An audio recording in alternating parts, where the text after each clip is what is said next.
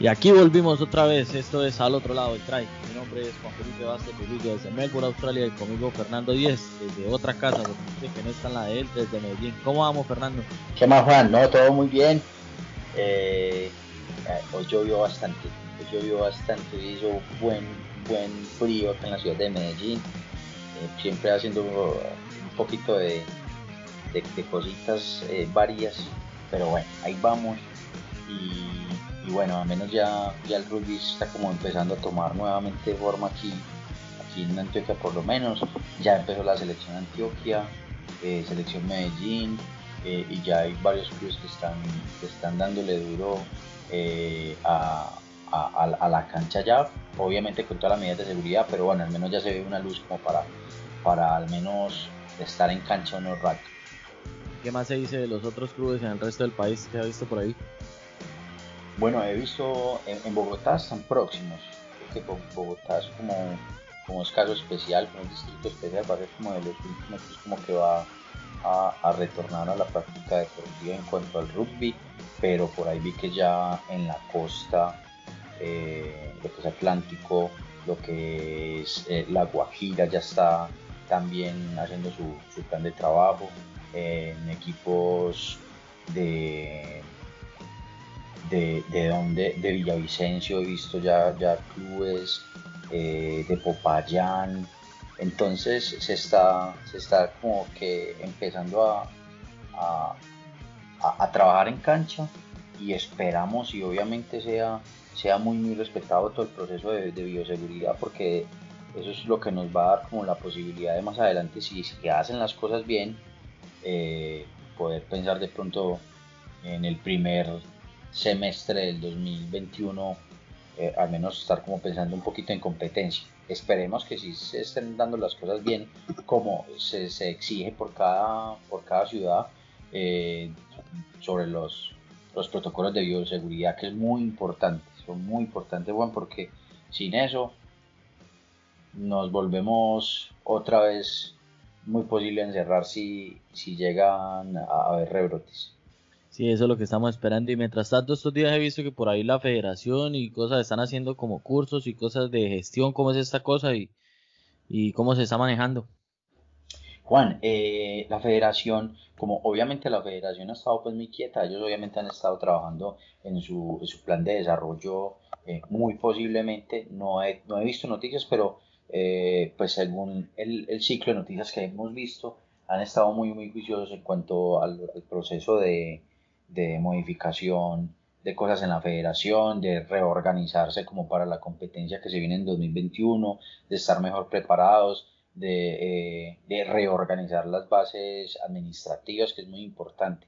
Por lo pronto, por ejemplo, la Liga Antioqueña de Rugby está realizando un ciclo de capacitaciones muy, muy bacano, eh, que, que, son de muchos, de muchos, eh, de muchos temas. Está el de coaching nivel 1, está eh, lo que es 7 eh, primer nivel, 15 es primer nivel, está referato, también, también tuvimos un curso de, eh, de mercadeo organizacional, de comunicaciones, hay toda una gama de, de, posibilidades, por lo pronto con la, con la Liga Antioqueña de Rugby, que no está cerrada solamente Antioquia, sino que pues eh, hemos estado ahí porque pues estoy haciendo un curso muy bacano con, Catalina eh, en cuanto a la gestión y hay mucha gente de muchas regiones, entonces eh, eso es lo que en lo que el momento está como,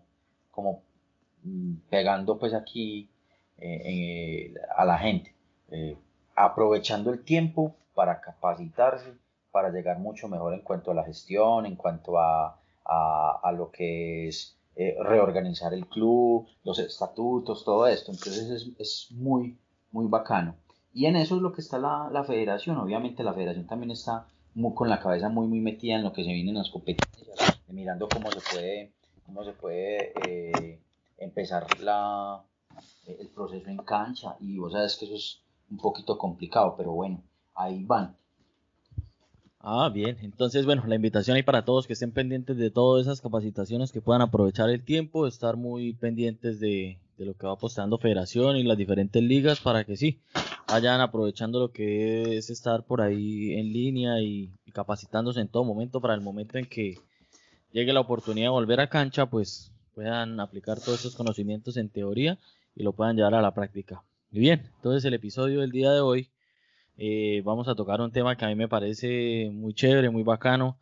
Eh, tiene como su historia, su mística. Es un, vamos a hablar de un equipo que cumple este año, bueno, cumplió este año 130 años y lo chistoso es que es un club que no tiene jugadores, pero aún así todos los años está presente y hay que hablar y estos son los Barbarians. Muchos quizás los tienen referenciados porque son los que juegan eh, de camisa blanca con rayas negras o camisa negra con rayas blancas, como lo quieran así llamar, pero la característica es que reúne jugadores de todo el mundo, digamos, pueden sí, quizás ser los mejores, otros no sé los mejores, pero tienen algo especial y esta es la, la mística que tiene este club, que los requisitos es solo que se juegue, que cumpla ciertos valores como persona y como, sí, que cumpla ciertos requerimientos, ahorita lo vamos a explicar, y puede ser convocado a este Barbarians, entonces es el tema de hoy. ¿Cómo lo ve Fernando?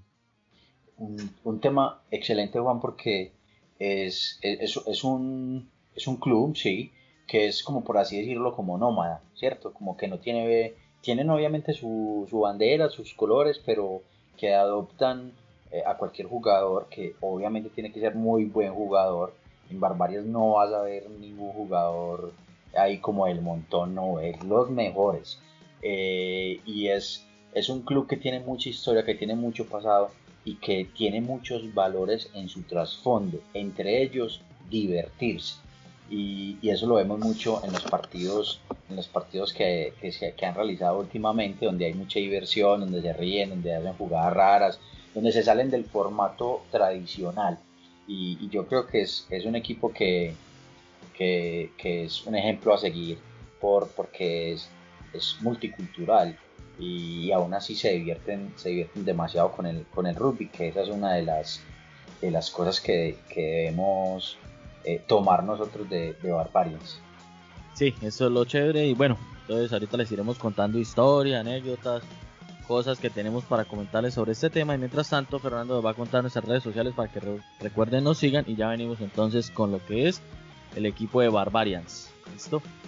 Bueno, recuerden nuestras redes sociales, nos van a encontrar en Instagram como Rugby al otro lado del try, en Facebook como al otro lado del try y en todas las plataformas para podcast nos encuentran en Anchor, en Google Podcast, en Spotify, eh, en Apple Podcast. Ahí pueden escuchar todos nuestros episodios que ya tenemos un catálogo muy amplio de muchos temas, eh, recorriendo desde el inicio del rugby colombiano hasta los mundiales, pasando por el profesionalismo, eh, de, batallas entre países. Bueno, hay una serie de, de episodios muy bacanos eh, que pueden tener ahí, pueden descargarlo, pueden compartirlo y, bueno, también nos pueden escribir a, nuestros buzones, pueden dejarnos comentarios de qué temas quisieran tratar y con mucho gusto ahí vamos a estar prontos para, para, para hacerlo.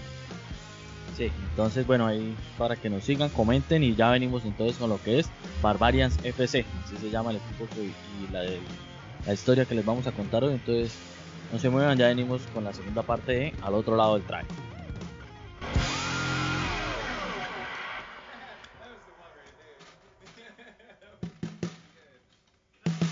Al otro lado del try, un podcast de rugby colombiano que reúne lo mejor del rugby local e internacional. Escúchanos en todas las plataformas para podcast, Anchor, Google Podcast, Spotify y Apple Podcast. Y síguenos en nuestras redes sociales, Instagram y Facebook.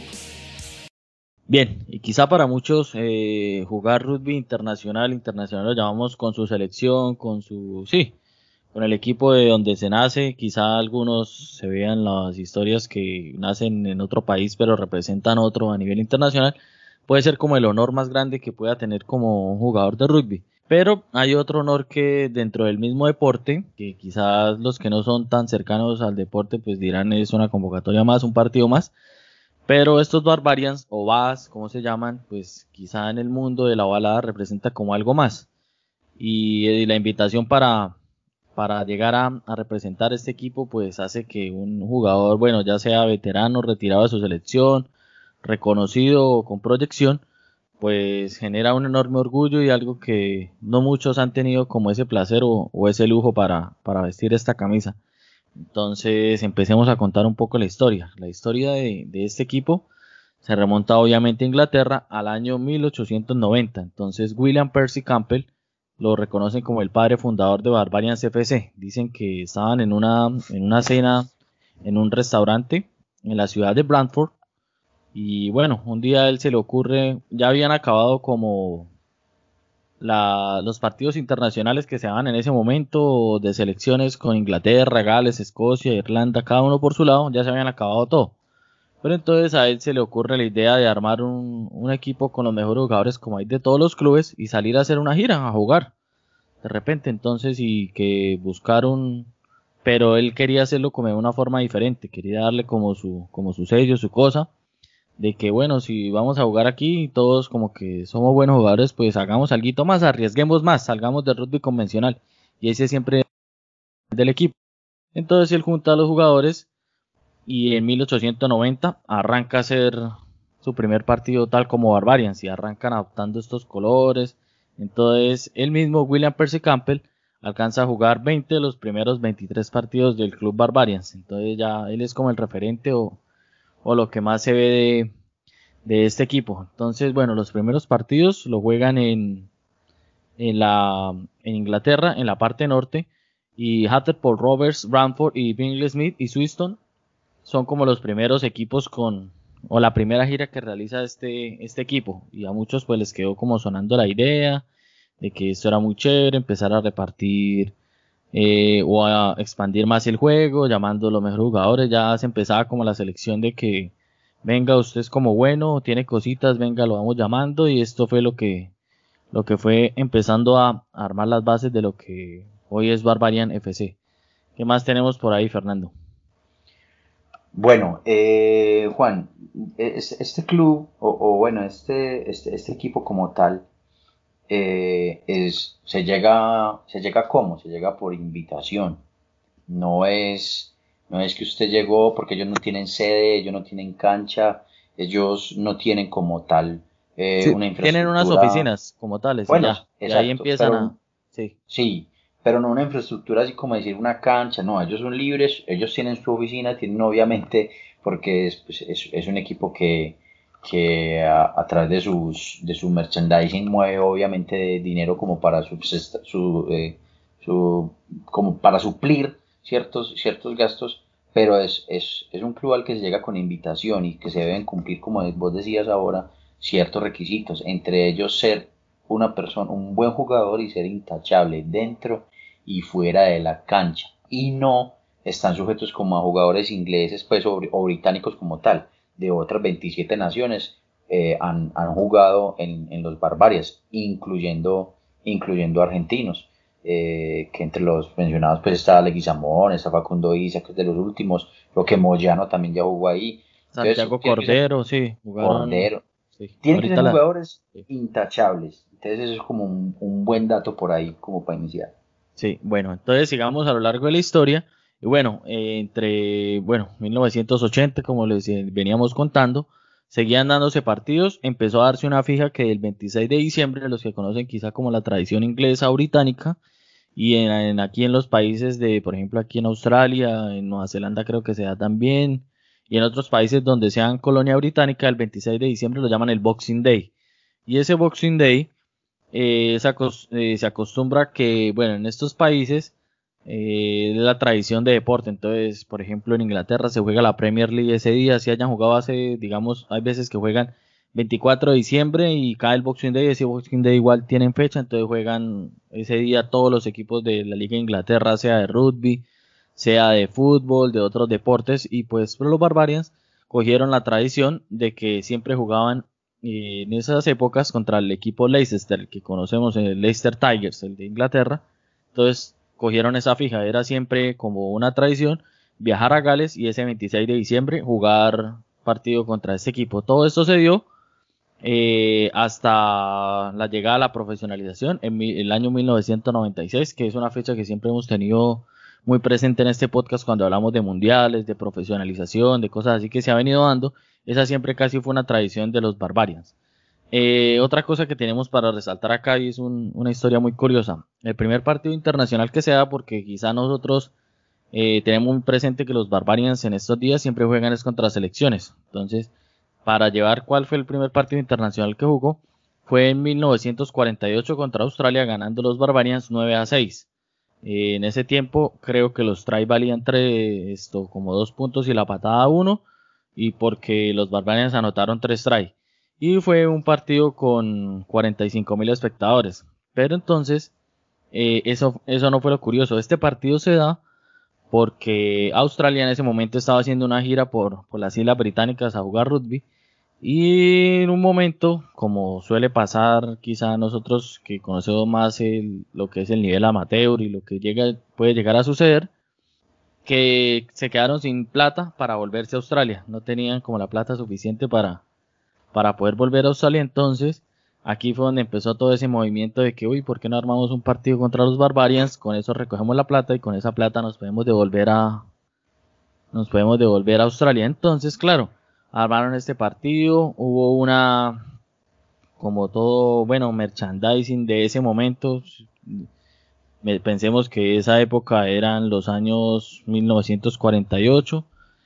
No, no había así como toda esa publicidad que se puede llegar a ver ahora, pero igual la gente tuvo como esa acogida y siempre hubo como esa mística de, de que siempre ese seleccionado que estaba contra clubes, que empezó siendo como una idea muy, muy que es muy loca, digamos, de armar esos equipos así, eh, pudiera jugar contra una selección internacional que estaba haciendo una gira. Pero entonces, claro, fue todo un éxito todo este todo este partido recogieron la plata necesaria, los fondos necesarios para que los Wallabies, que ya tenían ese nombre en ese momento, pudieran retornar a Australia. Entonces les tocó ese viaje por Canadá y de Canadá a Australia.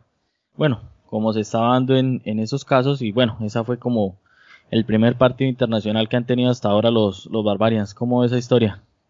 Esa historia es bien, bien curiosa. De hecho, porque pues, eh, una, pues un equipo como esos que hace sin dinero es hasta extraño, ¿cierto? Porque, pues, Pero en esa época se podía dar, era muy quizá lógico, porque quizá era muy caro llevar todos esos jugadores por tanto tiempo y ya está. Sí, es creíble ese dato. Claro, ¿no? Y, y obviamente, obviamente las condiciones eh, pues, económicas y de transporte en cuanto a recorridos. Ellos que lo hacían que en barcos, sí o qué. Y para esa época yo creo que sí, o no sé si ya estaban los aviones o cómo era la vuelta. Mm. Pues sí, porque eh, si, si cuando fueron a hacer la gira para a Nueva Zelanda y Sudáfrica. No, yo creo que para esa sí ya había aviones, porque en ese tiempo era como ya la Segunda Guerra Mundial, creo, ¿no? Ya hace tiempo creo que habían aviones, quizá. ¿Era? Sí. Bueno, pero yo creo que fue, yo creo que fue en barco, porque si fueron por, por Australia, por Canadá, pues yo creo que más bien dieron como una vuelta en barco. Pero de todas maneras sí, eh, pues muy curioso, muy curioso Juan ese, ese, ese dato. Juan, hay jugadores australianos que han participado en, en con los Barbarians, con los Babas. Sí, el quizá el más famoso es esto David Campese. Es como aquí, si para quizá, el Maradona de allá. Eso, quizá lo podemos comparar. Bueno, bien sea Lomu, lo reconocen en todo el mundo. En Nueva Zelanda, Lomu es como el, el, personaje para mostrar. Australia, si tiene alguien para mostrar de su época, es David Campese. Aquí es una referencia. Y, yo tuve, el, sí fue el año pasado, tuve la oportunidad de. No más decir que jugaste con él. No, pero sí, de, de, verlo jugar, de verlo jugar. Y ya así ah. cuchito y todo el año pasado, porque, bueno, yo estaba en, en la serie mundial de Seven que hace una parada aquí en Sydney, entonces fuimos a ver, fuimos a ver ese día los partidos de Seven. Y en medio de, los descansos de los partidos y eso, se armó un partido entre eh, los veteranos de, de Australia, jugadores, sí, ya retirados y todo eso, contra los veteranos, no me acuerdo si era del de Islas del Pacífico o era solo Samoa, no me acuerdo bien, pero Campes entró a jugar un rato y eso prácticamente fue el show porque quizá muchos han visto la, jugada que él hace haciendo un pase sin mirar por detrás, tirando una espalda, jugando contra Nueva Zelanda, creo que es como la, imagen más, más frecuente que se, que se observa de Campese, pues en el partido creo que la hizo con Drew Mitchell. Drew Mitchell también entró a jugar ahí un rato. Igual era como un partido de recocha. Entonces ahí sí, hicieron como un cruce y, Campese le tiró la misma jugadita ahí toda chistosa. Ah, es que es un jugadorazo. Para, para, los que, para los que de pronto están entrando a este mundo del rugby, eh, búsquese en YouTube eh, David Campese, así, Campese. Es un jugador muy... Es, es un jugador hasta raro, Juan, eh, por, por, como por su contextura, por cómo corría, o sea, a mí me parece que es, es hasta extraño, pero es un jugadorazo, es un jugadorazo. A ver, yo te puedo decir otros, otros, otros nombres, otras leyendas que han jugado. Matito, me acuerdo también. Eh, han jugado, por ejemplo, eh, James Horwill. por ejemplo, de los de los 70 Gareth Edwards, uno de los mejores, uno considerado uno de los mejores jugadores del mundo también en los 70 y ah, que está también considerado como el, el que ha hecho el trade más, el, el, lo más brutal, el mejor trade del mundo. Ah, sí, si eh, quiere, eso yo lo tenía ahí, pero si quiere entonces hablemos de una de ese, de ese partido que fue contra Nueva Zelanda, que quizá muchos han visto, lo, lo ese lo catalogan como el mejor trade de la historia, ¿cómo fue? Sí, vamos, voy a dar los nombres y ahorita nos enfocamos en ese porque ese tiene un poquito, poquito de historia. Mira Juan, esa, esa Phil Bennett, Gareth Edwards, eh, de los All Blacks está Johan Lomo, que ya lo habías dicho, está Jerry Collins, que también ya está, eh, de los All Blacks, que también ya falleció. Todos sabemos que falleció en un accidente automovilístico donde murieron también eh, sus familiares. François Pienard, el, el, capitán de los, de los Springboks del 95. Eh, está David Campese, obviamente, eh, está Agustín Pichot, eh, eh, Milnes, eh, ¿cómo es que se llama este? Eh, Miller Skader. Miller Skader, Tawa, no, es que hay varios. Ha pasado mucho Tawa, claro. Najolo. Hay, hay, un montón de hay un montón de jugadores entonces miremos que, que los, los barbarios no es que reciban cualquier tipo de jugador tienen que ser jugadores muy, muy calidosos, pues prácticamente es un, es un Green Team, es un equipo de estrellas. Sí, pues es que se dan las dos cosas. Bueno, para el, el método de selección es que sí, que estén jugando en un club, puede quizá amateur, porque se ha dado el caso, un argentino, creo que Tejerizo estaba, ya fue a jugar el argentino, no estaba jugando en un club profesional, pero aún así lo pudieron llamar porque sí, es a cualquier jugador de rugby que junte los valores que, representa el club y todo eso puede ser llamado.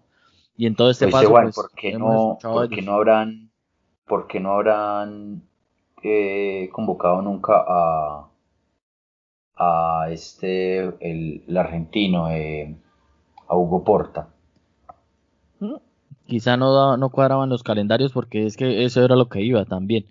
Que los el criterio de selección sea que eh, en ese momento los Barbarians o ahora en, estas épocas recientes eh, dependen de, digamos, se armaron todas las selecciones para jugar las giras internacionales y hay jugadores que no fueron seleccionados, pues esos son los que tira Barbarians a escoger o que quizá ya hayan salido de, se hayan retirado de la selección. Entonces ya por ejemplo en, en su tiempo vimos el caso cuando estuvo aquí es Bota, que estuvo, como era la segunda línea que se la pasaba con él, el Barbado que es famosísimo, se me olvidó, que era esa segunda línea Víctor Matfield, que también ya se han seleccionado de Sudáfrica, entonces ya lo llaman, eh, llaman a veces a mucho jugador eh, neozelandés que tuvo paso por los All Blacks famoso, y como ya no juegan en Nueva Zelanda, quedan libres en estas fechas y lo llaman a Barbarians. Entonces, por eso también el, el club se va llenando de estos jugadores que quizás ya no están pretendidos en las ventanas internacionales por su selección y quedan libres y los llaman a, a jugar estos partidos que también sirven como, como buen fogueo y buen nivel en, en lo que es las ventanas internacionales. Los, los utilizan esos partidos como previa de las ventanas internacionales, previa de torneos, o quizás si no tienen un partido de un test match internacional como tal definido, pues juegan contra los Barbarians. Esto es lo que se da y, y por eso muchos jugadores y ellos también eh, les gusta ir, tras de que reciben el honor de, de integrar este equipo, pues les gusta ir a, a mamar gallo y es que esa semana los argentinos cuentan en las entrevistas que toda esa semana es relajo, o sea, sí entrenan, hacen sus jugadas, pero no preparan esa semana como un partido de test match, sino como que llegan los entrenamientos y es hacer como lujitos, a preparar jugadas que quizá no se ven en un test match internacional y esto es lo que también le suma al espectáculo de, este equipo. Claro, es que uno se ve por ahí, eh, eh, si, si, pueden hacer el ejercicio de, de, ingresar a YouTube y poner highlights de, de los Barbarians, eh, van a ver muchos lujitos. Entre ellos hay por ahí una muy conocida que creo que bajan de un line-out o van a, van a hacer como un, un mall y uno de los jugadores se guarda el balón dentro de la camiseta y todos corren para todos lados, entonces nadie sabe dónde está el balón. Eso, son cosas muy divertidas, muy bacanas. O, o, los lanzamientos de line que son eh, súper extensos o larguísimos. Hay, unos que, hay veces que lo tiran como, como si fuera. Yo vi uno que, que lo tiran como. Sí, como si fuera fútbol americano. Llegó el Hooker y la tiró como si fuera un quarterback. Y llegó para el centro y la cogió y por. Sí. A romper el centro a variar. Muy rara, muy rara vez patean a palos.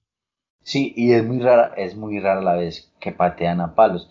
De hecho, no sé si fue eh, con los Barbarians que, que, dejaron que Baquíes Bota pateara los palos y, y, no, yo creo que no alcanzó ni dos metros. También hay una, hay una jugada muy, muy chistosa o muy, es muy curiosa con, con el 9 de los, de los Pumas, con eh, ¿cómo es que se llama el 9 de los Pumas? Ya, pues, ya me olvidó. Ah, Tomás Cueli. Tomás Cueli. que hizo una patada como de chamble casi que en el ingol. Sí, Muy bacana. Le, dio la, le, dio, para los que quizá no lo han visto, eh, tenían un penal a 5 metros y le dio la espalda al ingol. Y cuando activó el balón, todo el mundo pensó que se le iba a dar un forward y lo que hizo fue que la pateó hacia el ingol como digamos una chilena, pero no se tiró, sino solo la pateó hacia atrás y claro, todos los jugadores cargando esa patada a ver si de pronto alguno la cogía, hacía el try, pero entonces, claro, nadie se esperaba que, que él llegara y pateara ese balón así y todo el mundo a cogerla. Creo que a la final no fue try, pero pues obviamente le sumó mucho a lo que es el espectáculo y el show como tal. Sí, eh, son, son cosas muy bacanas que tienen estos equipos. Hay algo que hay que resaltar, Juan, también que es muy bacano, que me parece muy tradicional, que me parece muy respetable, eh, es, es que su uniforme es impecable, pero las medias siempre van a representar de donde venís. Sí, del club que, bueno, sí, algunos lo toman como el club donde están jugando en ese momento, otros de donde salieron, quizá adoptan el club de donde de su sí, hay diferentes, cada quien lo toma como quiere, entonces hay algunos argentinos que utilizan los del club amateur de donde salieron. Hay otros jugadores bueno, de cualquier lado que adoptan el de su selección como tal, otros de su primer club profesional. Cada quien adopta como las medias que, con que se sienta más identificado, entonces, pero la mayoría sí usan las medias del color de, de su club de, de, nacimiento como tal.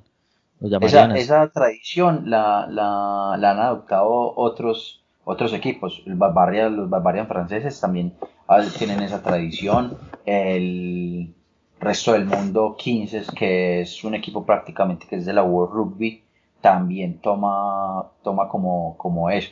De hecho, yo cuando vi jugar a Pichot, cuando vi jugar a Coeli, ellos tenían las medidas. Pichot tenía sus medidas, creo que el Pichot es del Casi, ¿cierto? O del sí. el, del Casi, creo. Sí, casi. Eh, tenía sus, sus medidas del Casi. Cuando jugó eh, también. Cuando jugó Facundo Villa también tenía las, de ellos son de del Santiago Low Tennis creo que sí, es Santiago Low Tennis sí cada uno con, pero bueno esta tradición bueno siempre se ha mantenido así pero hubo un partido donde se rompió y fue en el partido eh, en Wembley contra Australia en 2008 sí fue en 2008 pero fue porque se celebraba el centenario de los Juegos Olímpicos. Entonces como para esa época creo que sí fue 2008 o 2012, no sé, pero era el, cuando, ah, no, fue 2012 que fueron los Juegos Olímpicos en Londres, pero en 2008 los Juegos Olímpicos cumplían el centenario. Entonces, como que para ese partido los Barbarians, por hacer, como ese partido se jugaba en Londres y todo contra Australia, pues decidieron eh, romper la tradición y jugaron con medias también azules y negras. Entonces, pero con algo de, de los Olímpicos, entonces esa ha sido como la única vez que se rompió esa tradición de, de llevar las medias de, de, su club o las medias que quieran, como que se sientan identificados. Ese fue como el, la única vez que se, ha, que se ha roto eso, pero fue obviamente por una ocasión especial, quizá por el centenario de los Juegos Olímpicos.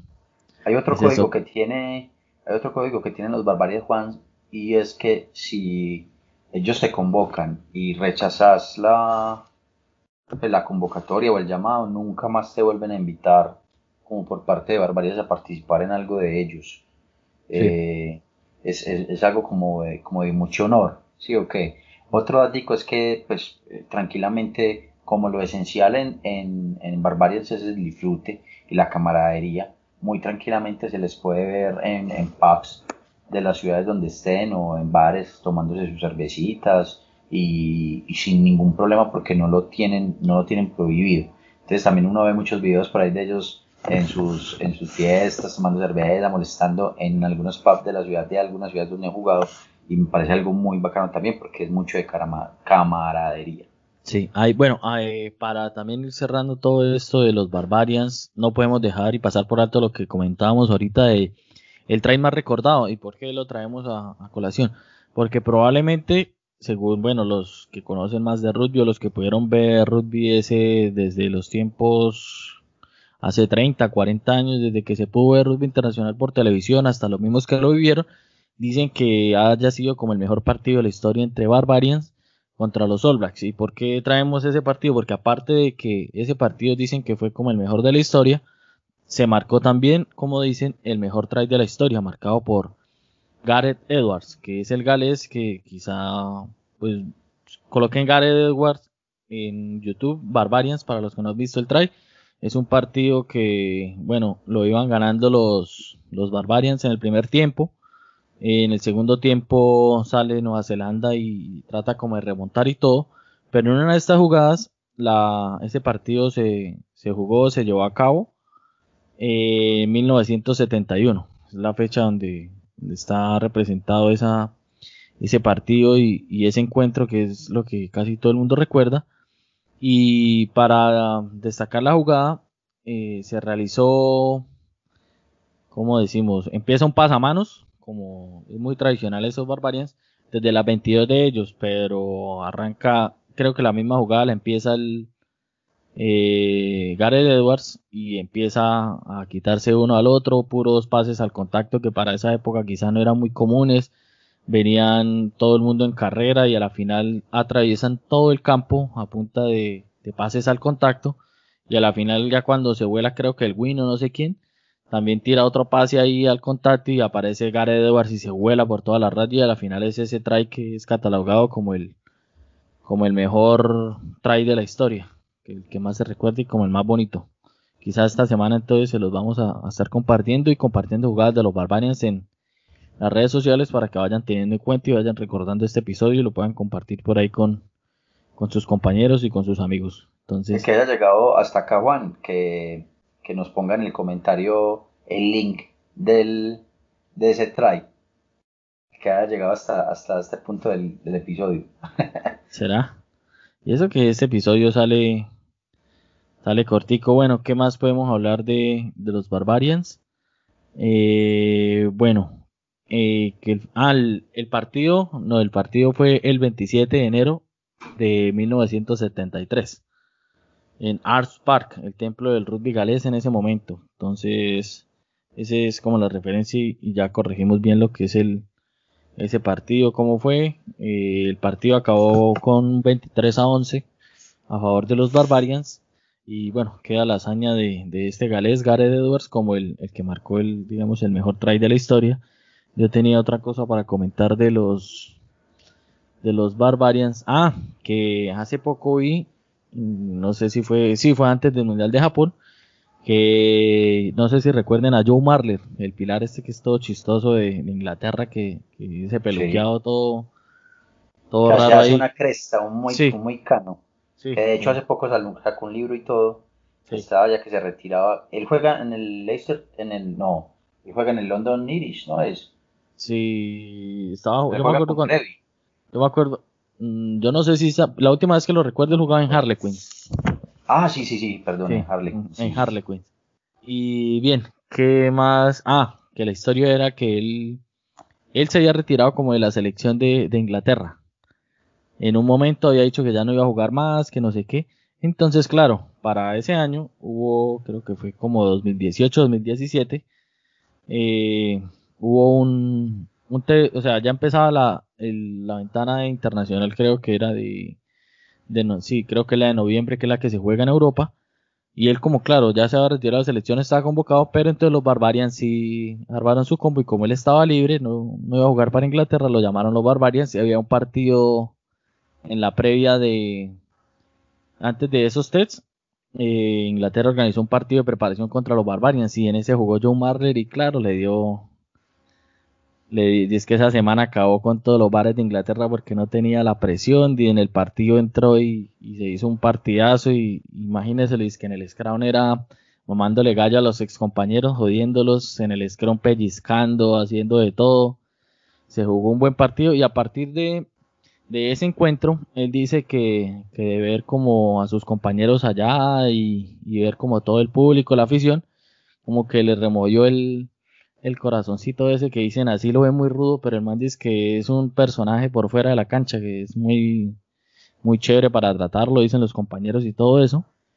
Y que le empezó a mover otra vez como el bichito de querer jugar con Inglaterra y más encima esto Eddie Jones para el mundial le tuvo una charla con él y le dijo que, que sí, que lo había visto jugar y que le ha tenido seguimiento y que, que reconsiderara la, la oportunidad de volver a jugar con, con Inglaterra, con la selección. Entonces él pues a la final terminó aceptando, fue al Mundial de, de Japón y pues ya lo sabemos, pero esta historia ahí como, como muy curiosa de, haber enfrentado a la selección siendo un elegible para la selección y, y después volver, pero en ese partido imagínese a Recocha cómo fue.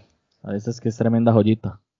Son, de esos casos, Juan, que son que son atípicos, porque John Marley es, es un jugadorazo es una pieza clave en, el scrum de, las rosas. Y, de hecho, como te contaba ahora, él sacó hace poco un, libro, un, libro hasta muy controversial, eh, donde él dice que, cuenta pues como todas las verdades que no se, que no se saben pues como el rugby profesional, ¿cierto?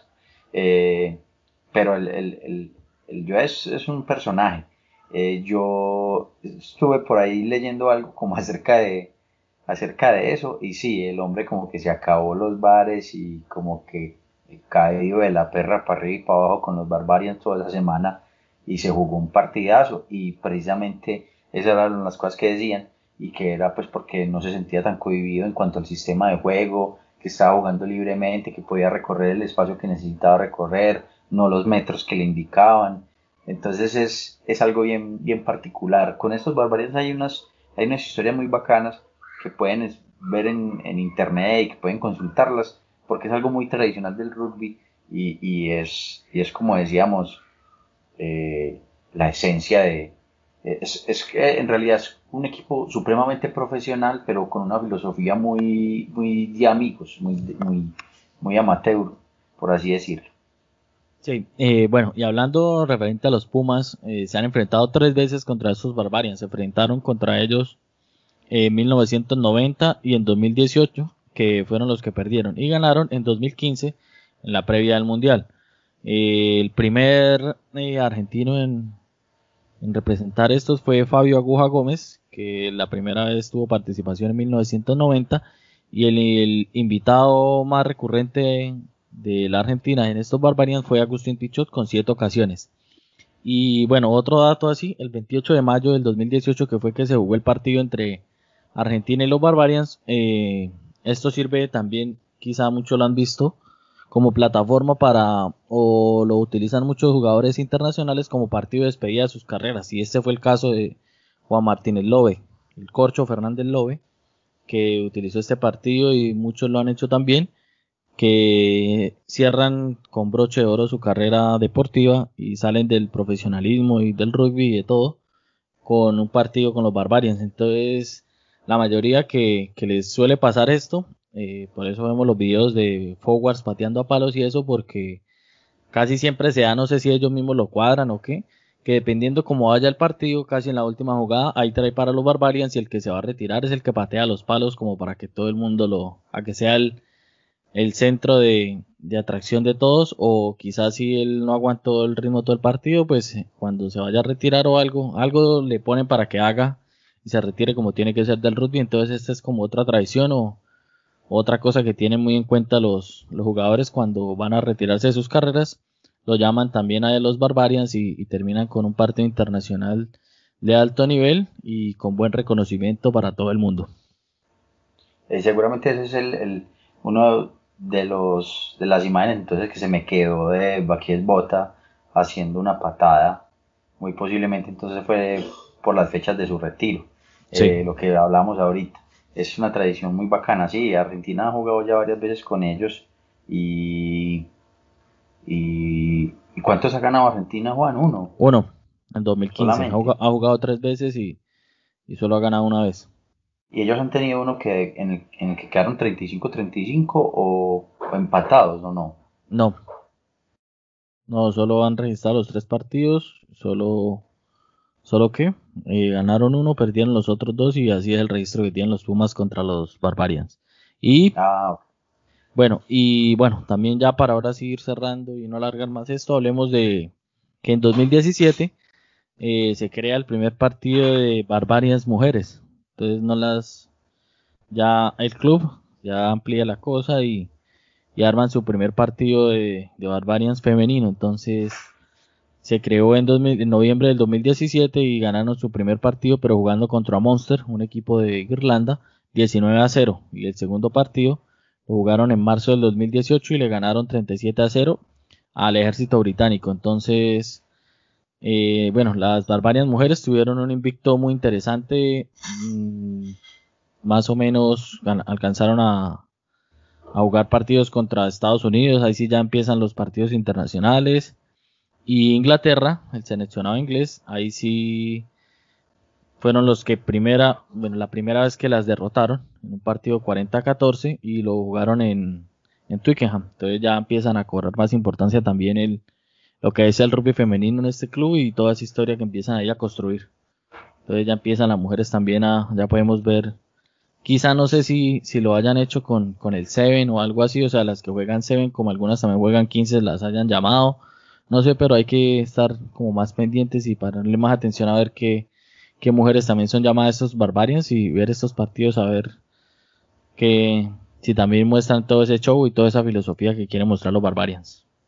Pues eh, eh, eh, mero dato Juan Mechaste porque en realidad no conocía ese, ese, o sea, se había escuchado pero no, nunca había como prestado atención ni, ni he visto nunca el partido. A ver qué, qué buscar. Vos decís que es del 2017, o sea que más o menos pasaron que 120 siete años para poder tomar esa decisión de, de tener armar el Barbarians de mujeres, sí. Pero se demoraron bastante. Sí, pues quizá como hasta ahora es que está cogiendo como mucha fuerza lo que es el, el rugby femenino. Y bueno, ya otro dato para ir cerrando de los Barbarians. El irlandés Tony O'Reilly apoyó 38 tries en 30 partidos, que es el tryman de los Barbarians. Entonces ahí nadie ha podido batir este récord de, de tantos try y tantos partidos jugados con, los Barbarians. Ese es otro dato ahí para, para ir cerrando esta charla. ¿Y qué más se nos queda entonces por ahí, Fernando? Y ahora sí, para cerrar este episodio y este capítulo de Barbarians. Bueno, no, recordarles nuevamente nuestras redes sociales. En Instagram eh, nos van a encontrar como Ruby al otro lado del try. en Facebook nos encuentran como al otro lado del try. Y en todas las plataformas para podcast. Anchor, eh, Spotify, Google Podcast y Apple Podcast, ahí nos encuentran. Eh, pueden, como les decimos, mandarnos sus sugerencias, sus comentarios, sus temas si quieren que de pronto lo toquemos. Si de pronto quieren que toquemos algún tema de algún club de la ciudad o conocer alguna noticia o algo por el estilo, nos dicen y con mucho gusto estamos a disposición para, para hacerlo. Y, bueno, ahí están todos los episodios para que los descarguen y los puedan compartir, Juan. El último episodio que tuvimos fue de...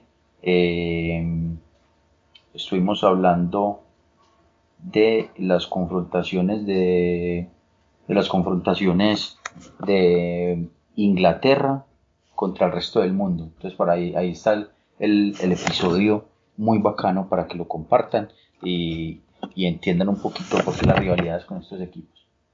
Sí, y bueno, sí, ya para ir cerrando entonces, quizá como que el jugador más cercano que tenemos ahorita para que llegue algún día a vestir estos Barbarian es Zafra, ¿no? es como el que está en los radares y estamos esperando que quizá algún día le llegue como la invitación y, y ver el primer colombiano diciendo esta camisa es como el que veo más cercano, ¿sí o no? Pues Juan, yo le digo que donde eso suceda, yo me compro esa camiseta. Donde eso suceda, yo me compro esa camiseta y le mando a estampar el Zafra en algún lado o bueno, no sé, pero que me la consigo, me la consigo.